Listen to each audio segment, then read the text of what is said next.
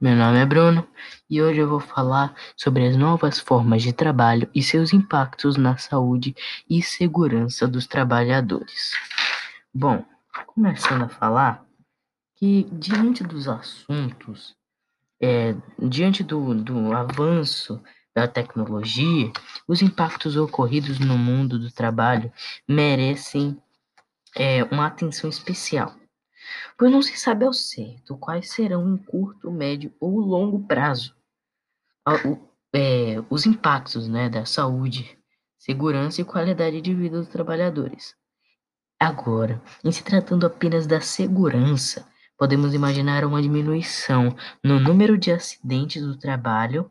aqueles que requerem uma melhor proteção coletiva que atua no ambiente, no qual pode ser previsto o erro do trabalhador, podendo realmente prevenir o acidente. Quando partimos então para a saúde,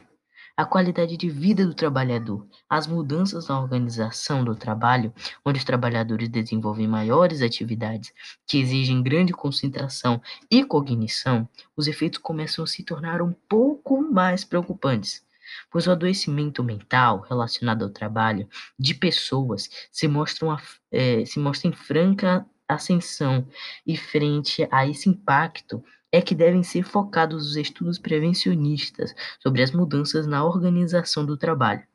como também repercussões nos processos de trabalho, na qualificação dos trabalhadores, nas próprias condições de trabalho, além da eliminação dos postos de trabalho, o que causa grande apreensão aos trabalhadores.